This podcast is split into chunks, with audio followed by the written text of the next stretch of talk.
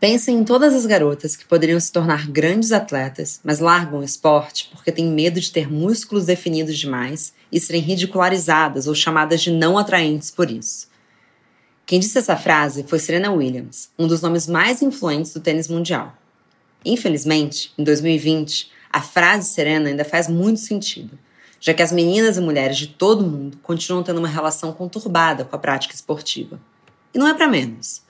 Sempre que avançamos um pouquinho, surgem milhares de críticas sobre a aparência do nosso corpo, nosso desempenho e os comportamentos que precisamos adotar durante a prática. De unha cortada e sem esmalte, um coque alto e desajeitado que limpa a nossa visão, passando pela recriminação das roupas que vestimos e até pelo suor que nosso corpo produz naquele momento de esforço. Nossa potência incomoda e às vezes parece que nunca seremos boas o suficiente. Mas nós resistiremos, porque o movimento é uma forma poderosa de fazer com que a nossa autoestima seja consolidada. Com o esporte, aprendemos o valor da disciplina, do trabalho em equipe, da resiliência e o mais importante, a maravilha do bem-estar físico e mental. E onde tudo isso deságua? Na construção da nossa autoconfiança como mulheres. Bom dia, óbvias! Eu sou Marcela Ceribelli, CEO e diretora criativa da Óbvias, e hoje eu converso com a educadora física e multifacetada Aline Inocêncio sobre a construção da autoestima feminina por meio dos esportes. Esse episódio foi possível graças ao apoio de Refinery 29 e de Dove, que, assim como nós, acreditam que quanto mais fortes e resistentes nós formos, mais espaço em posições de destaque na sociedade conquistaremos.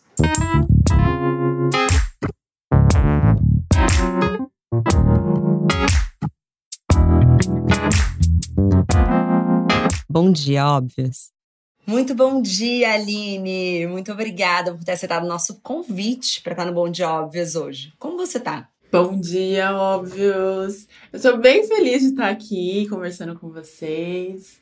Acordei com muita preguiça hoje, mas estou aqui, firme e forte. Tá certíssimo. A gente comentou isso antes, né? Que nós duas já chegou. Na...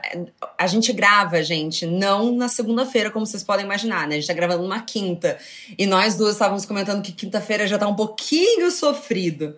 Mas além de cansada, Aline, na sua bio do Instagram, você se define como multi. Mas me conta, o que que tá nesse pacote multi?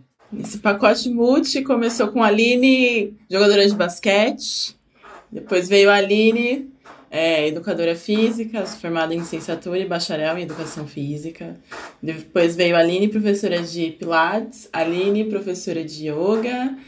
Aline, barra de Assis, agora meio taróloga, estamos estudando. Taróloga? É, e a Aline Modelo também, que entrou aí nesse rolê, tudo junto e misturado. E foi um tempo para entender que eu era multi e que isso faz parte da minha essência. Foi um, foi um tempinho de terapia aí para aceitar também essa Aline bem geminiana que eu sou. Maravilhosa.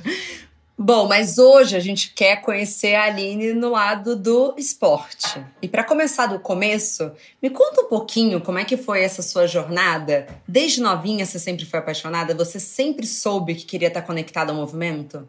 Não, na verdade eu era aquela menina que não gostava de fazer exercício, não gostava da educação física, fazia de tudo para ficar sentada. Eu era da turma que ficava bem sentadinha e não queria fazer nada. Aí chegou um momento da minha vida, lá pelos 14 anos, que meu pai falou: Aline, você tem que fazer alguma coisa. Né? Porque chega aos 14 anos, parece que a gente tem que direcionar nossa vida ali, para não ficar perdida no mundo. Os meus pais sempre foram muito preocupados com isso. E aí a gente começou a experimentar. Eu experimentei tocar cavaquinho, que meu pai dá aula. Eu não fui para frente, minha irmã foi para frente, minha irmã toca, vive de música, eu zero. Depois eu tentei desenho, desenhar. Eu sou muito boa em desenhar, mas ficar sentada para mim é custoso. Estou aqui me mexendo na cadeira, como você pode perceber. e aí eu tava no churrasco com os meus pais e conheci um técnico de basquete.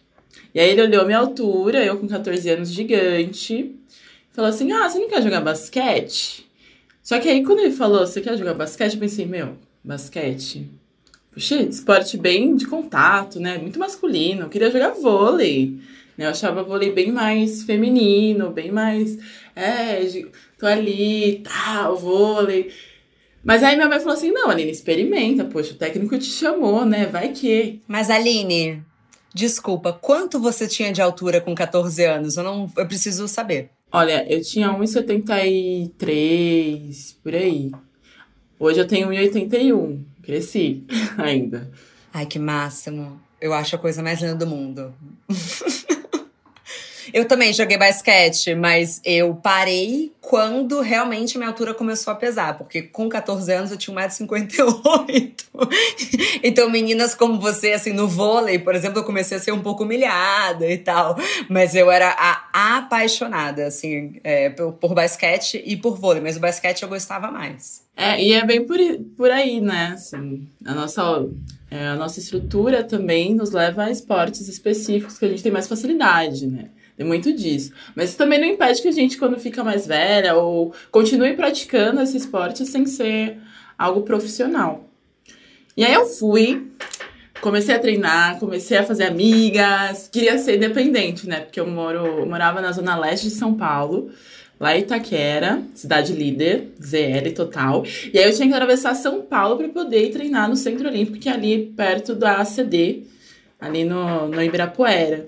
E aí era uma hora e meia de deslocamento, eu, 14 anos, sozinha, super independente. Eu já queria independência, e aí eu vi ali que dava pra ser independente, né? Então aí eu falei, tá bom, vou, vou, vou tentar, vou tentar. E eu fui tentando, tentando, e foi fluindo. Depois disso eu fui. Eu joguei dois anos lá no Centro Olímpico, depois eu fui jogar no time da Janete, joguei com a Damires, que é uma jogadora da WNBA que fez uma campanha incrível agora. Acabou a WNBA há pouco tempo. E ela foi, ela foi a única brasileira, tipo, destaque. Eu falo, eu joguei com a Damiri, gente. É muito, muito orgulho. Eu falo, andávamos de trem juntas. e depois eu fui pra. Fiquei um ano jogando. Jogando em é, time de interior. Então fiquei um ano no time de interior e depois eu fui pro adulto. Ainda fiquei um ano jogando adulto, recebendo. Então vivi um ano de profissão de basquete. Foi aí que eu fiz a faculdade. Eu comecei a estudar. E aí você decidiu que, na verdade, não era exatamente uma atividade paralela ou um hobby. Você percebeu que era isso que você queria para sua vida. Sim, eu percebi. No começo eu queria muito ser a jogadora da WNBA e tal. Só que eu também percebi que no Brasil é bem complexo, né? Esse caminho é bem cansativo. E eu vi uma oportunidade de estudar. E no começo da faculdade eu queria fazer, eu queria ser não personal. Meu objetivo era ser preparadora física de basquete. Só que aí quando você chega na faculdade, educação física é bem geminiana, porque tem muitas áreas. Sério, assim, se fosse classificar é bem geminiana, muito, muito. Porque tem muitas áreas para você escolher. E aí eu me deparei com muitas coisas que eu gosto. Tô aqui agora, fazendo mil coisas. Melhor assim, né? Tanta gente que entra na faculdade e não gosta de nada, que bom que é gostar de muitas coisas. Mas me conta um pouco, Aline, é, nesse processo de basquete, faculdade, Sabe dizer quais foram as maiores descobertas que o esporte te trouxe? Porque eu imagino ali, com 14 anos, a menina que fica sentada na educação física, você deveria estar um pouco perdida, né? Porque, querendo ou não, o, na adolescência, o esporte que você pratica, o instrumento que você toca, tudo te define um pouco. Como é que foi é, acabar se encontrando como identidade no esporte? Eu tinha. Era engraçado, eu era muito geminiana mesmo, agora analisando. Porque na escola eu era menina alta, né? A diferentona, super magrela, enquanto as meninas já tinham um desenvolvimento corporal ali, é, mais feminino e tal, e todo mundo já mostrando mais seu corpo, eu já não, já escondia mais meu corpo, já tinha mais vergonha, né? Não me sentia muito bem. E quando eu ia pra quadra, era bem ao contrário. Eu era outra Aline, porque ali o meu corpo, né, minha altura era super, uau, você é alta, você é a pivô, nossa, precisamos de você, sabe? Então eu vivi nesse momento dois duas Alines, né, em diferentes ambientes. E eu, e eu vejo que com relação ao meu corpo nesse período, foi uma grande descoberta de me tocar nisso, assim. Porque teve uma, um momento da minha vida que eu me toquei. Eu falei, nossa, por que, que num lugar eu sou assim no outro eu sou assim? Por que, que eu não sou nos dois? E eu ficava me questionando, mas também não fazia mais nada além de questionar. né? Naquele momento eu não tinha maturidade. É demais o que você está falando, né? Porque, infelizmente, a gente sabe que a construção do imaginário das atividades físicas nos últimos anos teve conectada a resultado estético. Então não parece que ali é um lugar onde você constrói a sua autoestima, onde você pode parecer pertencer, né? O que você está falando é exatamente o contrário. É, então, para muitas mulheres pode parecer quase contraditório falar que você pode é, construir autoestima em um ambiente desses. Mas a gente tem vários estudos, inclusive tem uma fala da representante da ONU Mulheres no Brasil falando que quanto mais cedo as meninas praticam esporte, melhor vai ser a autoestima delas e autoconfiança. Como você enxerga essa conexão entre autoestima, autoconfiança e esporte? Para mim, é, tem dois episódios para mim que foram cruciais, talvez, que entram bem nesse, nesse, nessa pergunta que você fez, que eu jogava contra os meninos também. Porque assim, eu comecei muito tarde no basquete, eu comecei com 14 anos, então eu tive que correr atrás do prejuízo. E para poder correr atrás do prejuízo, eu tive que treinar mais do que as meninas que já estavam ali, porque eu cheguei, as meninas já tinham 3 anos de basquete, era o meu primeiro ano, não sabia correr, não sabia bater uma bola. Então eu comecei em outros lugares jogar basquete. E indo nesses lugares, eu não era bem recebida. Eu era demorava muito para ser bem recebida. Então ali eu tive que estar tá muito autoconfiante, ter muito instinto de liderança, de desafiar aquele espaço que eu não era bem-vinda. Não era de jeito nenhum, porque eu, as pessoas olham a gente jogar assim e falam: Nossa, você joga, nossa, você é mulher e você joga. Como assim, sabe? Então, e eu brigava, eu brigava não, ainda brigo, tá? Porque agora não, porque a gente tá em isolamento. E eu não tô saindo. Mas sempre tem uma discussão com algum cara que, tipo, não aceita que eu faça uma cesta, ou que eu jogue melhor que ele, ou que eu entenda um pouco mais que ele. Então, sempre, sempre teve, eu sei que vai demorar um pouquinho para acabar isso, né? Mas esse esse esse momento assim para mim, e sempre sempre tive isso em mim, não sei se é algo meu mesmo, porque na escola era a mesma coisa, brigava com os meninos, sabe? E outro episódio também que foi bem marcante para mim foi o episódio da unha. Uma coisa tão assim que a gente fica. Ah, a unha, o que, que é a unha, né? Quando eu era adolescente, quando eu tinha essa idade de 14 anos, eu fazia a unha assim. O negócio era pintar a unha porque a unha era a minha. Como se fosse. Era minha, me mostrar mulher, me mostrar menina, me mostrar feminina. Então eu reconheço que naquela época o meu corpo não era tão feminino, né? Eu era uma jovem magrela alta, tábua total.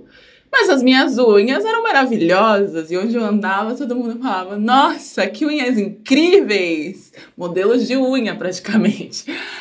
E aí, quando eu fui pro basquete, ai, Aline, então, você vai ter que cortar a unha. Né? Porque não dá pra jogar basquete com a unha grande, porque eu posso me machucar ou machucar alguém. E aí eu fiquei tão mal, tão triste. Fiquei muito triste. Eu não entendia por que, que eu ficava triste. Mas eu chorei sozinha, sabe? Chorei, teve chorei sozinha, não contei para ninguém, chorei sozinha, escondi isso por muito tempo, assim, achava super bobo da minha parte, super fútil. E aí depois que eu me formei, que eu teve uma época da minha vida que eu também dei aula de basquete, eu me deparei com a mesma situação, só que agora eu tava do outro lado, eu era a professora que teve que falar pra aluna, olha, então, eu sei que a sua unha é linda, mas a gente vai ter que cortar. Quando eu me deparei com isso, eu falei, meu Deus! Isso fazem dois anos, sabe? Tipo, é super recente. E eu achando que as coisas já tinham mudado, né? Não, não foi assim, ai, cinco anos atrás. Não, gente, foi dois anos, fazem dois anos que isso aconteceu. E aí eu lembro que eu falei pra ela, ah, é importante a gente cortar a unha. E aí ela não cortou. Chegou na aula seguinte, ela veio com a mãe dela, tal. E ela trouxe o cortador de unha e a gente foi cortar a unha, né? E aí eu falei pra ela, olha, é, eu também passei por isso, eu sei como é que é. Eu sei que a unha é importante para você. A gente pode cortar agora, mas quando você quiser, você pode usar uma unha postiça. E vai continuar a mesma coisa. E vai ser mais fácil, porque olha, vai estar tá pintada já, você não vai ter que esperar isso secar, sabe?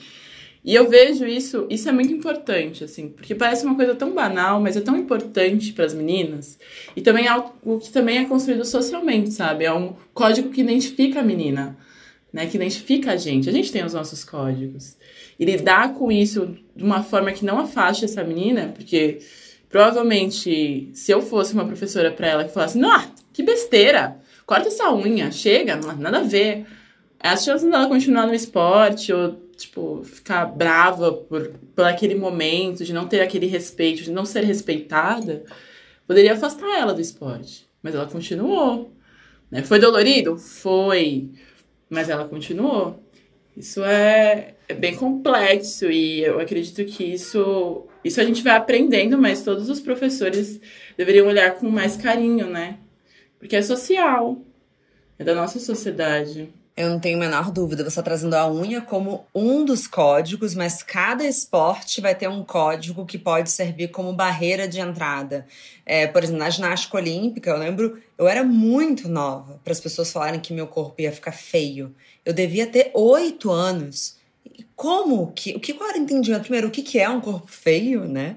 Segundo, se é a paixão de uma menina de oito anos, por que, que você está questionando isso? Ah, porque vai ficar sem peito, vai ficar com a perna curta. E aquilo ali, não, eu lembro de bater meio forte para mim, porque eu respeitava as pessoas que estavam me falando aquilo. Mas não porque a mensagem fazia sentido. Mas eu lembro até hoje, com o, com o colanzinho do Clube Paineiras. Mas a gente sabe que o episódio de hoje é sobre construir autoestima através do esporte. Mas a autoestima, ela é inevitavelmente afetada por fatores bem além do que a habilidade no esporte. Nossa rede de convívio, como a gente está falando, experiências passadas e até educação, que eu acho que faz aí um papel bem importante. Mas para você, Aline, quando, a gente, quando você coloca numa equação geral, eu digo não só o basquete, mas também a yoga, o trabalho de treino como personal trainer, entre todas essas atividades, qual foi o peso que elas tiveram na equação de construção da sua autoestima? Tudo foi uma construção para chegar ali agora, assim. Basquete, para mim, total coletivo, viver em grupo e entender como cada uma funciona, e respeitar. Isso para mim. E eu era uma menina muito introvertida. Eu não falava, eu era quietíssima na minha. E foi para mim foi bem libertador quando eu comecei a jogar basquete, que comecei a falar mais e tal. Foi bem importante o yoga veio para mim para silenciar minha mente, porque eu sou muito ansiosa, tipo, mega, mega, mega, mega, mega. E, e assim, é, é diário, mesmo eu sendo professora, mesmo fazendo há anos, é um trabalho diário. E yoga, eu, eu costumo dizer que o yoga sempre esteve dentro de mim, sempre perto de mim. No momento que eu fazia lance livre, nos campeonatos, sabe? Porque o lance livre é aquela, aquele momento que tá tudo barulho, barulho, barulho, barulho. Eu queria ter aprendido essa técnica antes para converter mais lance livres, sabe? eu gostaria de ter aprendido antes para estar mais centrada nesses momentos, né? Mas já fazia yoga nessa hora, sabe? Parece que tá tudo tão distante, mas tá tudo ali junto, sabe? E no corpo, no basquete, o que eu sentia no meu corpo era sentir que ele era mais útil, sabe? Que eu era grande, que eu era alta, mas tinha um lugar que ser alta não era tipo olhar para cima, sabe? Tudo bem, no caminho era assim, né? As crianças, principalmente criança, olhava pro meu pé e ia subindo, subindo, subindo até chegar na minha cabeça. Olhando.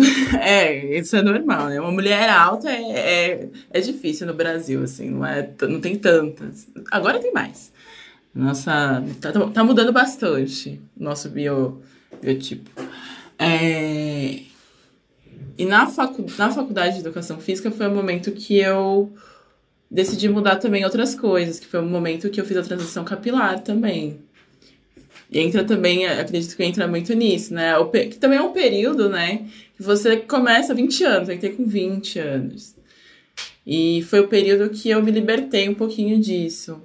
Então aí entra a educação física. Eu, fui, eu me senti muito marcada nisso. De ir na faculdade, não querer ir pra faculdade por causa do meu cabelo. De ir pra faculdade e, e depois ter que continuar me reafirmando. E mesmo assim, ainda me reafirmando não só com o cabelo, a identidade do cabelo, mas também com a identidade do corpo. Porque mesmo assim, meu corpo na faculdade ainda era, me, era bem parecido com o que eu era com 14 anos, sabe? E eu tinha que fazer os outros esportes na faculdade, que tinha luta, tinha futebol e tal. Eu era boa no basquete. O resto, assim, zero habilidades. Tinha um pouquinho de coordenação, mas zero habilidades.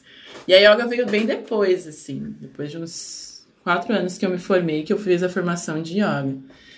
E era algo que eu já queria, porque quando eu tinha 17 anos, eu fiz uma aula de yoga e eu olhei para a professora e falei, terminei a aula, falei, nossa, é isso que eu quero fazer. Não sabia nem como fazer, mas eu falava, gente, eu quero dar aula disso, eu quero fazer isso. Aí quando eu fui ver quanto era para fazer isso, eu falei, meu Deus, eu tenho 17 anos. Como que eu vou chegar nisso? Pensei que eu nunca ia fazer, mas deu certo. Agora estou praticando e dando aulas, né? E na yoga, o que eu vejo do meu corpo, assim, eu não, nunca fui muito.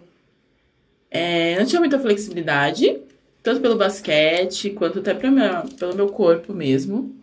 Né? 1,80 de altura é bem difícil a gente ter, por mais sendo mulheres, às vezes a gente tem um pouquinho mais de dificuldade. Meu sonho quando eu, eu tinha 14 anos, um dos meus sonhos era ser baliza na escola, porque tinha, tá? E eu lembro que eu falei, eu tinha, tinha uma amiga baliza, super popular na escola, era minha amiga, minha melhor amiga. Eu falava pra ela, ah, eu quero também, que não sei o quê, quero entrar pra fanfarra da escola, quero ser baliza, sabe? Na busca, acho que na busca de ser aceita. E ela virou pra mim e falou assim: Ah, Aline, mas você é muito grande, não dá pra você ser baliza. Aí eu, ah, mas eu quero tentar. Ela, ah, mas você pode tocar um instrumento, tipo, sei lá, um instrumento de sopro gigante, que combina com você. E, tipo, eu fiquei muito arrasada naquela época, sabe? Porque era uma coisa que eu queria, mas aí eu vi que já não tava sendo aceito ali, né? Então, e aí veio a yoga. Eu falei, nossa, é uma possibilidade aí, de repente, de. Quando eu tinha 17 anos, eu pensei, ah, uma possibilidade de ir pra fanfarra. Né? Só que não. Só que aí eu descobri que yoga ia muito além disso. Acho que a yoga vai muito além disso, como você, enfim, pode até me ensinar mais, né? Mas é muito legal duas coisas, eu acho, do que você está falando. Primeiro, que essa construção da autoestima que começa no esporte e vai para a vida, é, mas também essa coisa de você já ir adaptando a criança, adolescente, que seja, ao esporte que tem a ver um estereótipo de corpo. Então, ah, ah você é pequenininha, vai para ginástica olímpica. Ah, você é alta, vai para o vôlei. E, gente, será que nesse momento alguém precisa ter o corpo ideal para ser profissional ou não deveria apenas ser um hábito divertido para a criança e não importa qual é o tipo de esporte? Para que aquilo ela leve para a vida adulta e ela tenha todas as vantagens. Uma coisa que eu sempre penso nesse paralelo de a construção no esporte para a vida é, é, que, bom, quem escuta esse programa sabe que eu sou, tipo, a fundadora e advogada da Chapadinha de Endorfina, assim. É, e eu não tenho a menor vergonha de falar que, assim, a sensação de que eu gosto de sentir quando eu acabo de treinar é de semi-morte. Não, não semi-morte, mas eu gosto, assim, Coração 180 BPM, quando não vai a 190. Eu gosto, eu me sinto viva, entendeu? Por isso que eu preciso sempre variar estímulo, porque nenhum estímulo durante muito tempo te dá isso. E aí, esse ano eu voltei a fazer boxe, e na semana passada eu pensei, nossa, essa aula tá ficando fraca. Daí eu me toquei, não, calma, não é a aula que tá ficando fraca, Marcela, você que tá ganhando resistência. Então, você não acha que a gente consegue começar a traçar um paralelo entre a resistência que a gente ganha quanto mais pratica um esporte, mas também uma certa resiliência com situações da vida? Você que já foi, competiu, entendeu, sabe que as coisas levam tempo, você acha que você carrega isso para sua vida também? Sim, nossa, muito, muito, muito. Resiliente comigo mesma, assim, principalmente. Algo que. Tudo bem que é algo que eu tô aprendendo agora, porque eu sou muito resiliente, eu vejo que eu sou muito resiliente com os outros. Aí essa semana eu tomei um baque. Falei, nossa, tem que olhar pra mim. Aquele momento de desabafo. Nossa, não olha pra mim? Olha só. Aí minha amiga falou, então, né, Aline? É, a nossa rede de apoio é pra você usar, não é só pra você ficar na rede lá e dar apoio pros outros, mas você também pode usar, sabe? E eu vejo que no esporte tem. É, eu, eu fazia muito isso, sabe? Nossa, falando sobre isso agora. Me toquei que eu sempre fui dessa, gente. Eu era amiga muito assim, vamos, você consegue. Mas para mim mesma eu não falava. Agora que eu tô descobrindo. E essa questão do esporte que você falou do corpo, é, infelizmente, a gente vive, tal, talvez, né, por ter poucas oportunidades de experimentação e até pouco interesse. Porque, por exemplo, eu queria jogar vôlei, porque eu via vôlei e achava vôlei feminino e achava que era legal, porque era feminino e que cabia a mim, porque tinha mulheres do meu tamanho. Só que eu não via basquete. Não via mulheres jogando basquete. Eu via tudo bem, meu pai gostava de NBA. Eu vi os caras jogando basquete, tipo, era muito violento. E eu olhava aquilo, nunca vou fazer isso, né? Então tem isso também, da gente poder se olhar e ter essas é, opções. E também ter essa opção de experimentar, porque eu poderia experimentar, é, ir lá na fanfarra e sentir, de repente, naquela época eu fosse super flexível. E eu, tudo bem, 1,80 de altura, mas eu sou super flexível, e aí? E aí? Só porque eu sou muito grande não posso participar disso? Será? Mas será que eu quero é, competição? É estética? De onde vem, né? É, então tem que ver essa outra parte e também a gente ter a liberdade, essa liberdade de poder experimentar e ver se a gente gosta e a gente não precisa seguir carreira nisso, sabe? Quero jogar de final de semana frescobol. Tudo bem se eu não corro muito, mas eu vou tentar, sabe? Eu acho super legal. Vamos tentar, vamos tentar lutar um boxe. Poxa, eu sou gigante, lutar boxe eu já tentei também. Pra mim é muito difícil, eu tenho que ficar muito agachadinha contra o meu oponente.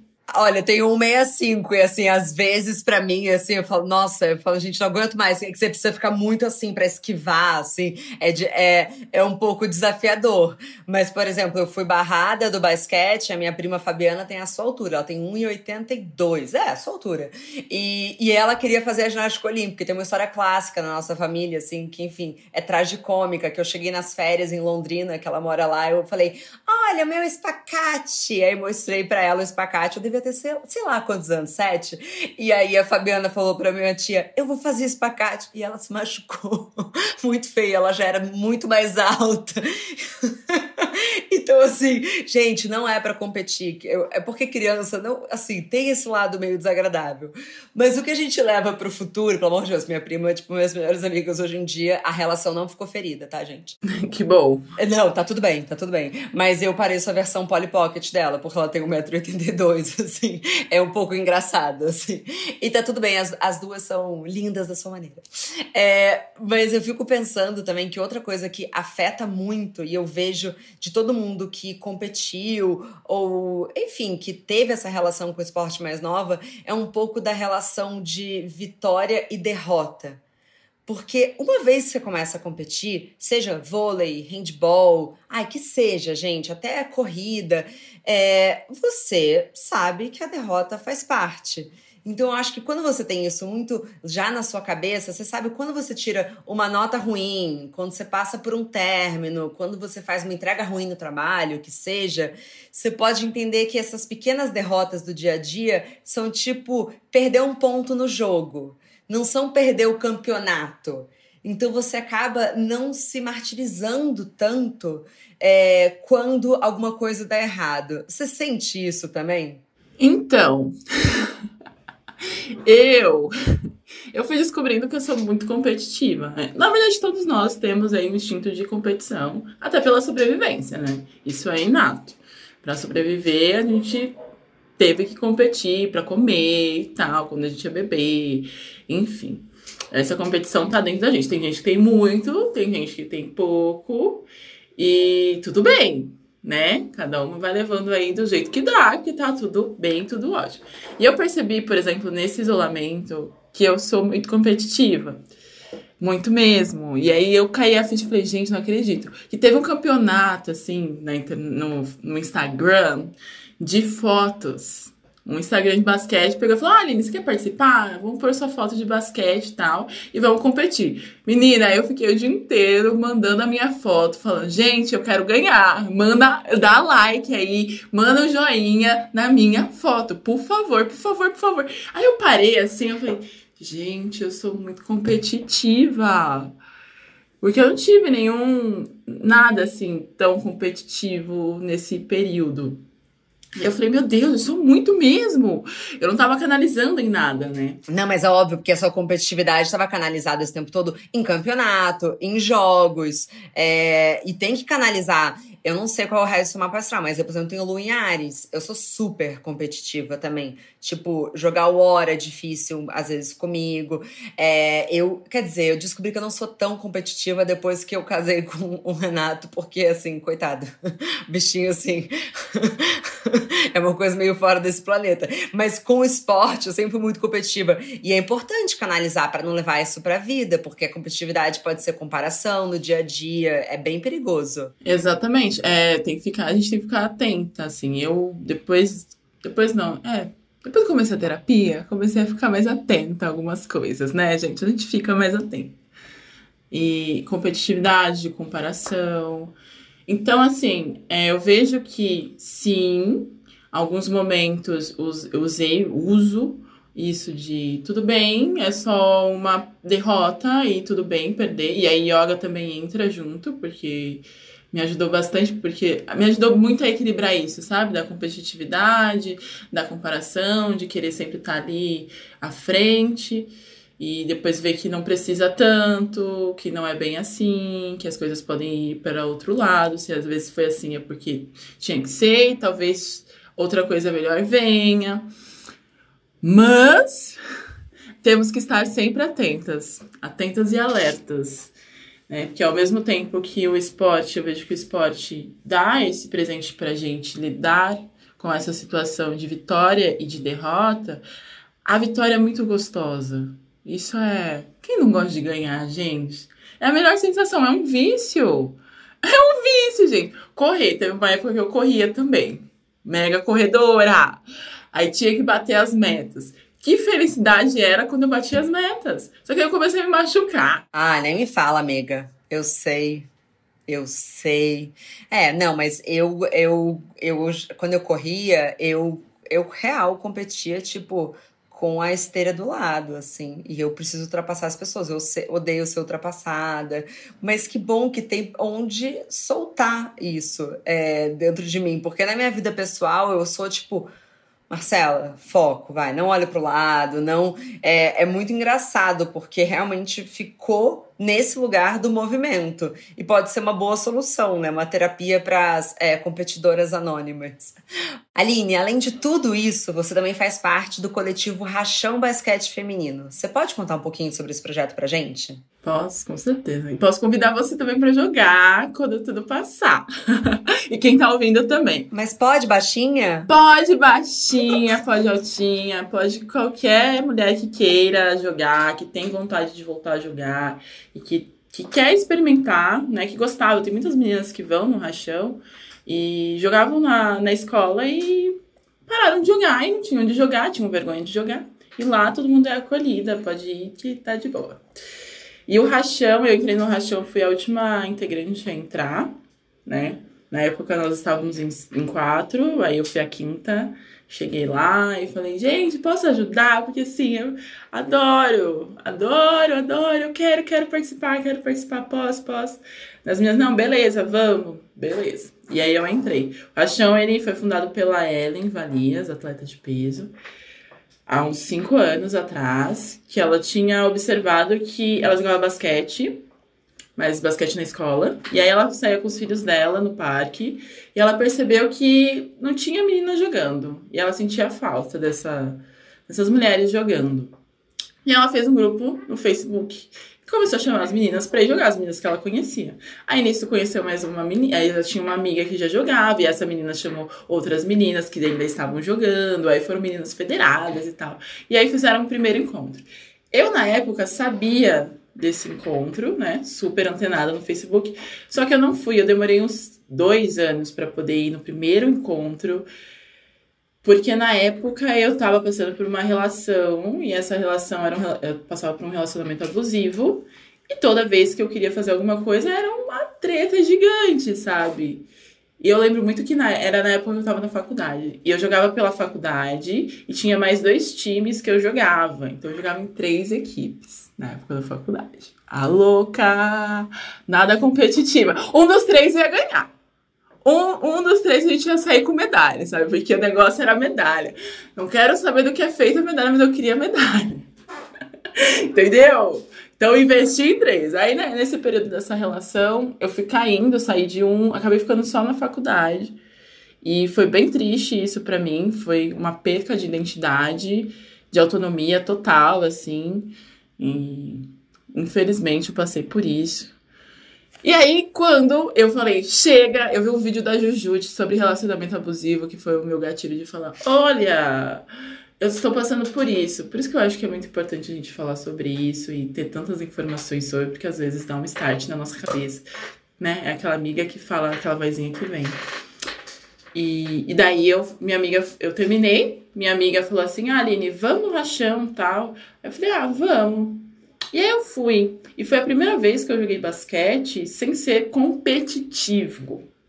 Porque mesmo eu indo no Ibirapuera de final de semana, eu jogava contra os caras. Olha como eu sou competitiva. E eu queria sempre ser melhor que eles, assim, porque. Com certeza, assim, eu dava o meu melhor. Eu falava, o que? Esse cara não. O que ele tá me subestimando? Esse homem? Esse homem? Não, não, não, não. Mal sabe ele quem sou eu. E aí foi a primeira vez que eu cheguei num espaço onde tinha meninas de várias faixas etárias, tinha meninas de vários níveis de basquete, várias experiências, e que a gente estava ali jogando por diversão. E foi a primeira vez, acho que na minha vida, que eu joguei por diversão. Não foi por competitividade, porque eu nasci na competitividade, né? Meu, meu, minha trajetória esportiva foi de competitivo. E o que, que levou vocês a esse manifesto em forma de assinatura Lugar de Mulher é na quadra? Quando que lugar de mulher não foi na quadra? Os homens ainda não deixam as mulheres chegarem aos espaços públicos? Ainda não deixam. Parece que ainda é, parece que é, é muito resquício daquela lei que proibia as mulheres de praticarem esporte, né? Teve essa lei de foi em 1940, 1941, que tinha uma lei que proibia mulheres de praticarem qualquer atividade que fosse contra a natureza delas, e esporte era contra a natureza delas. Mulheres foram presas. É, o, o futebol foi o que teve mais holoforte no período, assim, porque as mulheres estavam começando a se movimentar, né, no futebol, e teve mulheres presas. Mas isso englobava todos os esportes, né?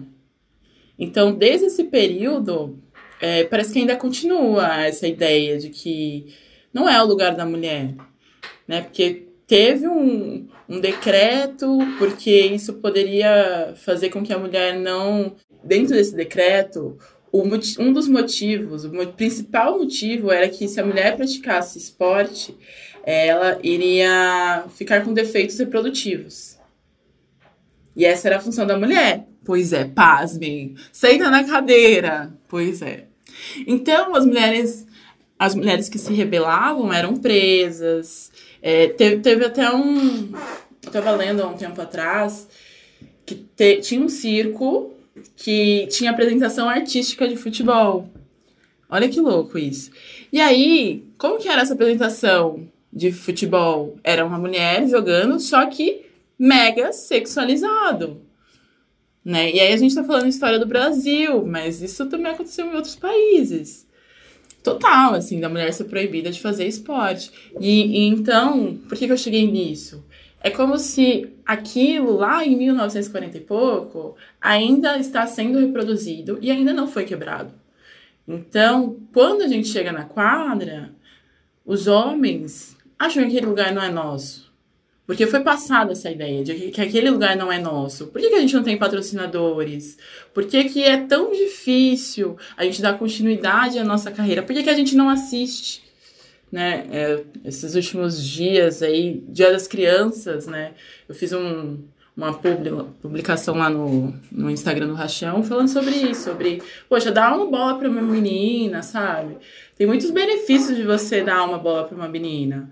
A menina vai poder ter mais, uma, mais de uma opção do que apenas brincar de casinha, né? É um lazer, é um direito nosso, né? Um lazer é um direito nosso. E o esporte é uma forma de lazer. Né? Faz parte também da lei. é nosso, nosso dever e direito, assim, de, de ter esse acesso. Então, realmente é uma barreira e infelizmente tá cada vez pior. Porque é como se as pessoas não lembrassem disso. É que a gente tem mania de esquecer, né? A gente esquece muitas coisas. Isso, por exemplo, é, é um foi um decreto muito antigo e que a gente esqueceu, porque, tipo, passou o decreto tal, ok, não é mais lei, só que a gente ainda continua reproduzindo. Ainda é reproduzido.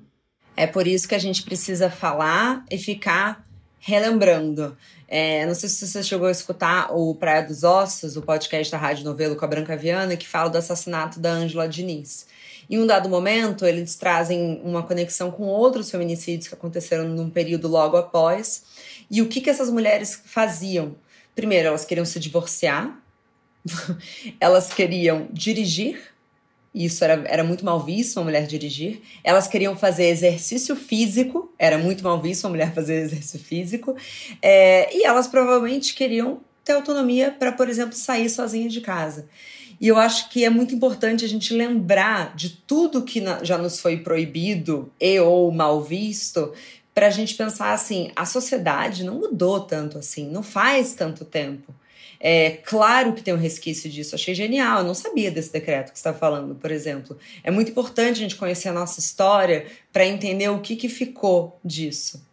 Aí, Aline, eu queria ver com você assim, é, mesmo hoje, quando a gente vê as mulheres querem começar a fazer exercício, eu vejo muito um lugar da academia, da corrida e dificilmente os esportes coletivos. Você acha que para os esportes coletivos falta ainda mais incentivo? Sim, nossa, total, né? É essa quebra, né? Toda essa quebra que a gente tá falando. Porque como é difícil a gente eu falar para você, olha, vamos, tudo bem que a gente tá no momento pandêmico, né? Você, tudo bem, você não tem filhos, OK. Vamos jogar amanhã? Amanhã vai ter jogo. Vamos comigo? Ah, beleza, vou. Tá. Aí eu posso falar pra outra amiga, ah, amiga, tem dois filhos. Ah, vamos amanhã? Ah, não sei. Tem as crianças. Será que eu vou conseguir levar e dar conta? Mãe solo. Ah, ou que não é mãe solo, que tem o marido. E aí ainda tem outra parte, né, nessa, nesse quesito de grupo, né, quando a gente tá falando de espaços públicos. É, como que é a nossa trajetória até esse espaço público? Porque a gente tá ali, é, sim, é, a gente está ali aberta a vários tipos de violência nesse caminho. Eu lembro muito que quando eu. Teve uma época que eu não saía de shorts para ir jogar.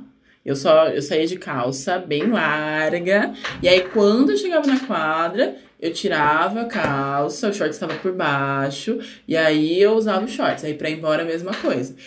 Então, é, são muitas barreiras né? Infelizmente, ainda são muitas barreiras. E, e tem ligação com o nosso corpo, porque quando a gente está jogando, por exemplo, tem muita gente que fica olhando e beleza. Só que aí você fica meio incomodado às vezes, porque aquele olhar, tem olhares que não são olhares para o jogo, infelizmente. Né? Ou teve um caso, aí agora falando de yoga, né? Que o cara filmou as meninas fazendo yoga. Não sei se você chegou a ver. Eu vi na lagoa, no Rio. Que nojo. Poxa, que nojo, sabe? E aí entra de novo. Estamos ali num espaço onde é nosso espaço, onde é o nosso lugar. Não, mas foi um absurdo. Nojo. Nojo, porque assim, é, me dá um ódio que eu às vezes, sei lá, é, eu tava pré-pandemia, né? Eu saía, por exemplo, de top e legging. E eu precisava andar até meu carro. Eu não conseguia. Chega uma hora que você já coloca a blusa, assim, você se sente. Você se sente assediada, você se sente agredida. É uma co... E aí tem o cara fazendo isso e postando. E ele fazia uns comentários, não fazia? Era nojento o vídeo. Sim. Não, mega nojento. Então, são, é, são essas violências que a gente está sujeita, sabe? Por exemplo, eu dou, dou seu personal trainer. Qual que é o meu uniforme? Eu uso camiseta e legging, gente. E eu vou até um caminho pra minha aula, eu sou olhada, sabe? Minha vontade é de sair socando todo mundo. Minha vontade é de sair socando todo mundo.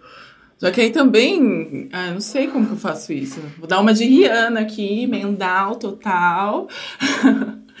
Porque é, é, é, insuportável. E assim, tudo bem, a gente tomou ciência de que aconteceu isso. Mas quantas vezes já não aconteceu com a gente e a gente nem sabe? Ou a gente lá no parque de Ibirapuera e nem sabe. E aí é muito desgastante.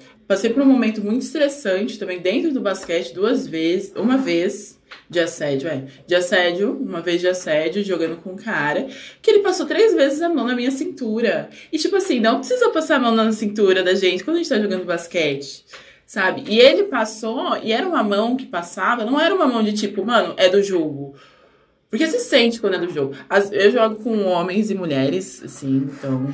Às vezes uma mão escorrega, sabe? Às vezes desce e a mão passa num lugar que não é passaria. Você sabe a diferença. Igual o professor da academia, quando ele tá te, realmente te ajudando a fazer um tríceps melhor, ou quando ele resolveu botar a mão na sua cintura na hora do abdominal, você fala, não, mas não precisava. A gente sabe. Exato. A gente sabe. E aí eu lembro que quando isso aconteceu, eu fiquei assim, paralisada. Eu não sabia o que falar, o que fazer. Eu não, não eu era muito mais nova. Hoje eu já falo, tipo, já passei por situações de assédio que eu corri atrás do assediador, já chamei polícia. Isso, isso também é super importante. O grupo aí entra nisso também. Por que, que é importante o grupo? Porque a gente se sentir é, acolhida e saber que você não tá sozinha. Eu lembro de um trabalho, agora entrando na modelo. Eu lembro de um trabalho que eu fiz de modelo, gravei um comercial, e aí eram três ações, né? Eram três jogadores, eu era a única menina, a gente ia jogar contra três jogadores famosos, e aí a nossa ação eram três ações. Uma pessoa tinha que fazer a, a dancar, né? Que é enterrar, se pendurar no, no aro. A outra pessoa tinha que fazer uma bandeja diferente, com uma habilidade. E aí tinha que alguém errar o lance livre. A produtora chegou e falou assim: Ah, então você vai dancar, você vai fazer a habilidade e a bandeja, aí você vai errar. E eu era a única menina. Aí eu virei pra ela e falei assim: Não, eu não vou errar. Eu, por que, que eu tenho que errar? Eu sou a única mulher aqui. É isso que você vai passar no seu comercial? E assim, para eu conseguir falar isso, foi uma construção, né? Foi de tipo, nossa, eu tô aqui eu tô indo pra televisão, tal, beleza, meu trabalho de modelo, mas eu tô representando outras meninas, outras mulheres, tô me representando, não vou.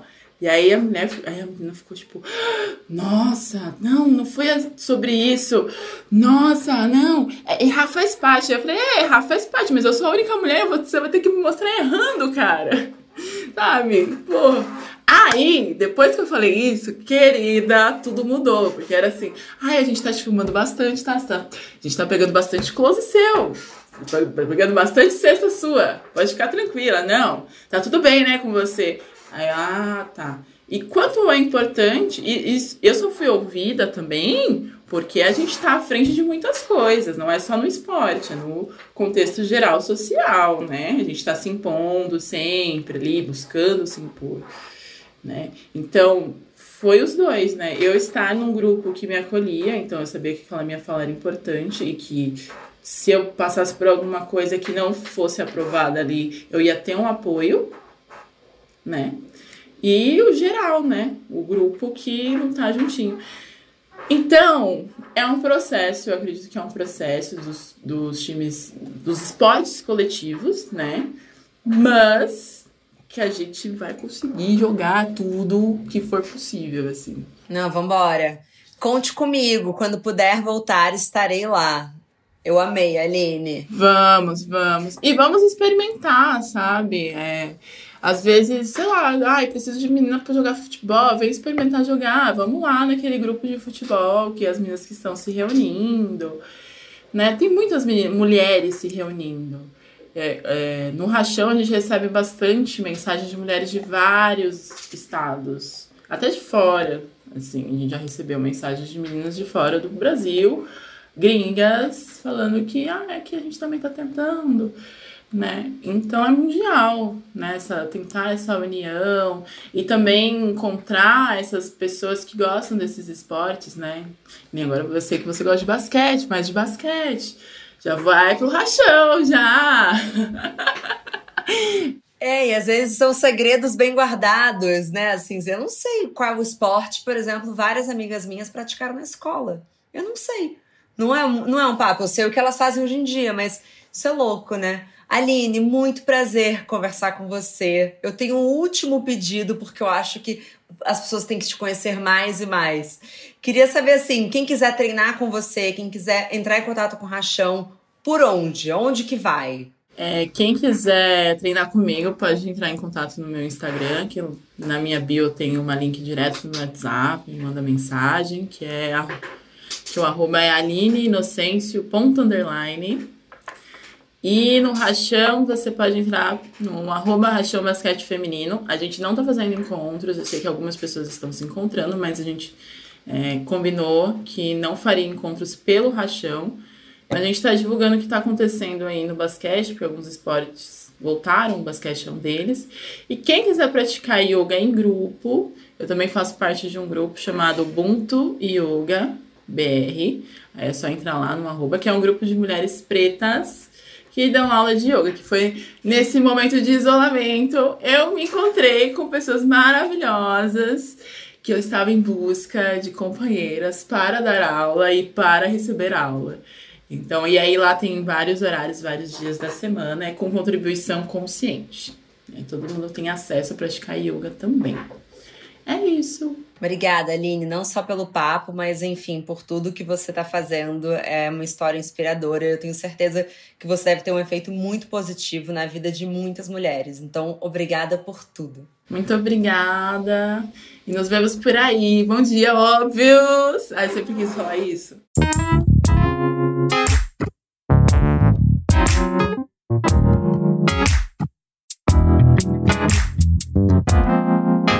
Mais uma vez, muito obrigada a Dove e Refinery 29 que fizeram esse papo incrível e necessário acontecer. Obrigada também a você que nos escutou até aqui. Mas nossa conversa não tem fim. Continuamos semanalmente na nossa newsletter, que você pode se inscrever no www.obvious.cc, no Instagram, obviousagency, e com comentários e sugestões sempre com carinho no bomdia.obvious.cc. Bom dia, óbvios!